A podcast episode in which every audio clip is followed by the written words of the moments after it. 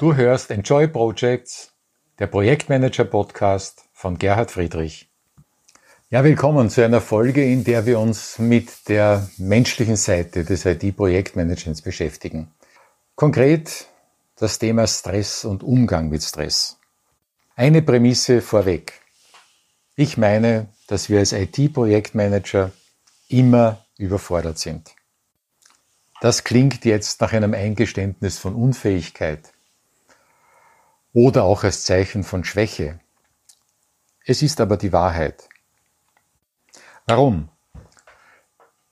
Denk einmal an Situationen, die du selbst in IT-Projekten schon erlebt hast, sei es in der Rolle als Projektleiter oder auch als Teammitglied oder auch in einer anderen Rolle, in der du damit zu tun hattest, zum Beispiel als Anwender. Das Ergebnis eines anspruchsvollen IT-Projektes, in dem es darum geht, die Geschäftsprozesse in einer neuartigen Weise durch Technologie zu unterstützen, das Ergebnis eines solchen Projektes ist zu Beginn nie ausdefiniert. Denn die Anforderer auf Anwenderseite, auf Businessseite wissen nicht, welche Möglichkeiten die neue Technologie bietet und die Kenner der Technologie wissen nicht, welche Anforderungen es gibt. Daher ist ja auch in IT-Projekten das Thema Kommunikation eine Schlüsselfrage, die über Erfolg und Misserfolg entscheidet. Wenn wir allerdings einen Projektauftrag übernehmen, dann gibt es dort das magische Dreieck, es stehen dort Termine, es sind Ergebnisse beschrieben und es gibt Aufwandsschätzungen, Budgets, die das Ganze als Rahmenbedingung begleiten.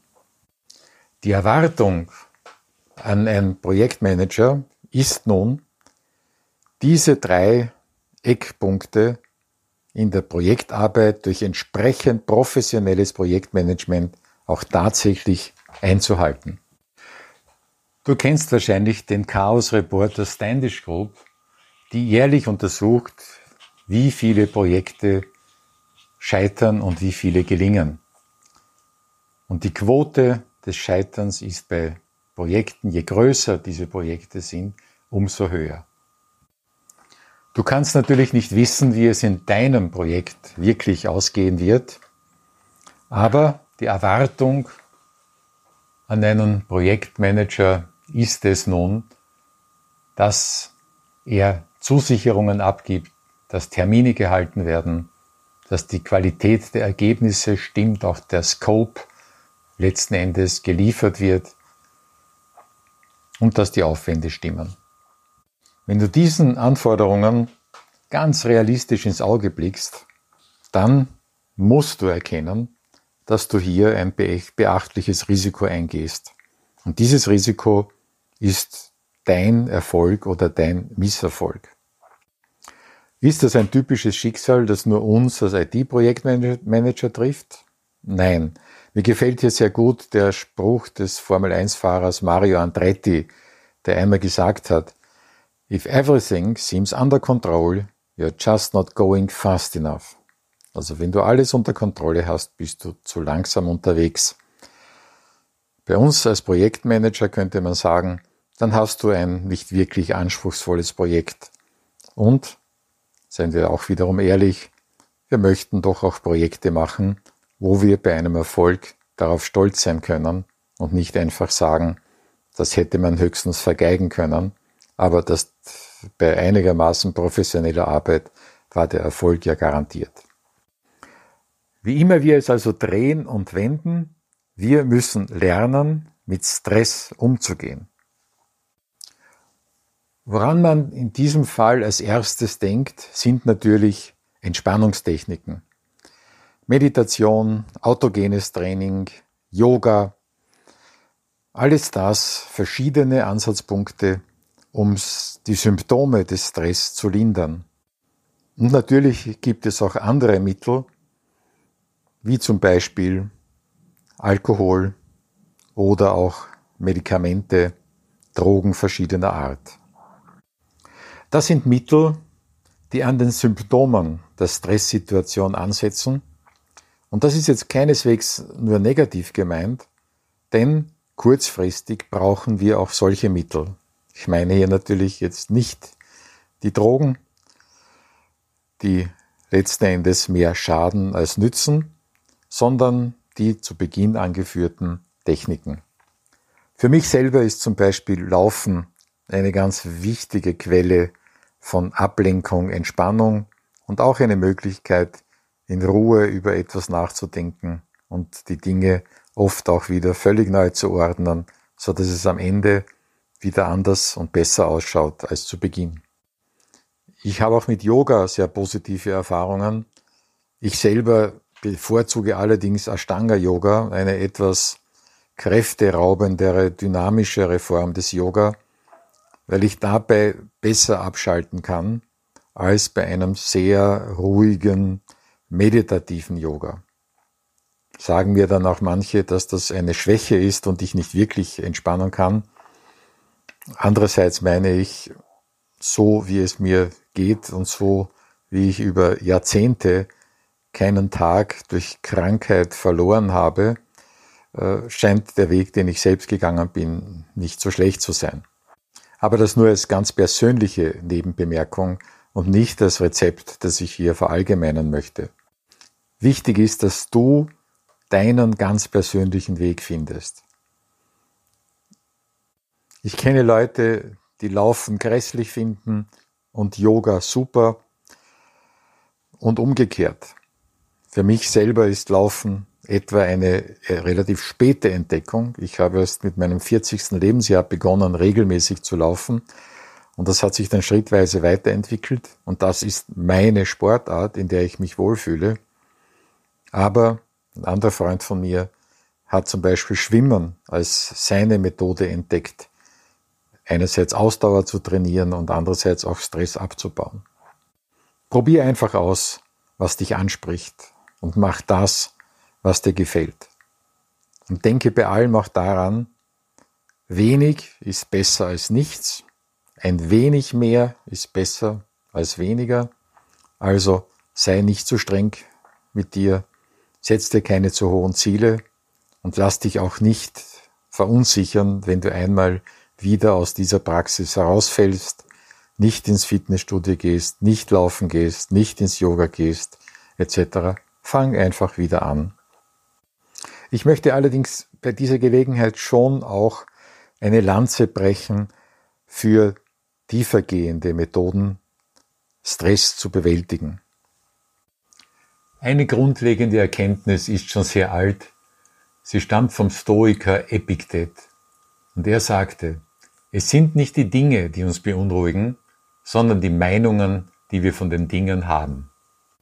Wenn wir das auf das Thema Stress anwenden, so müssen wir hier unterscheiden zwischen den sogenannten Stressoren, also den Faktoren, die Stress auslösen können.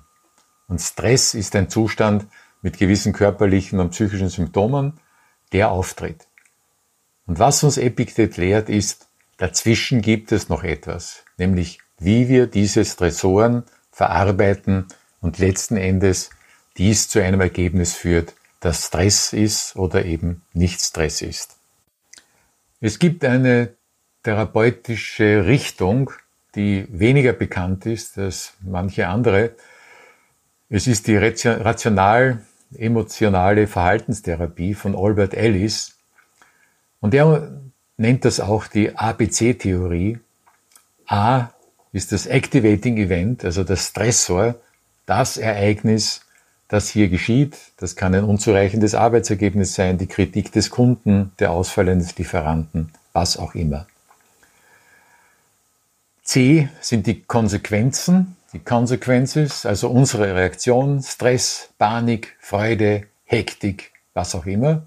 Und dazwischen liegen die Beliefs, B, die Beliefs, die Annahmen und Denkweisen, wie wir darauf reagieren.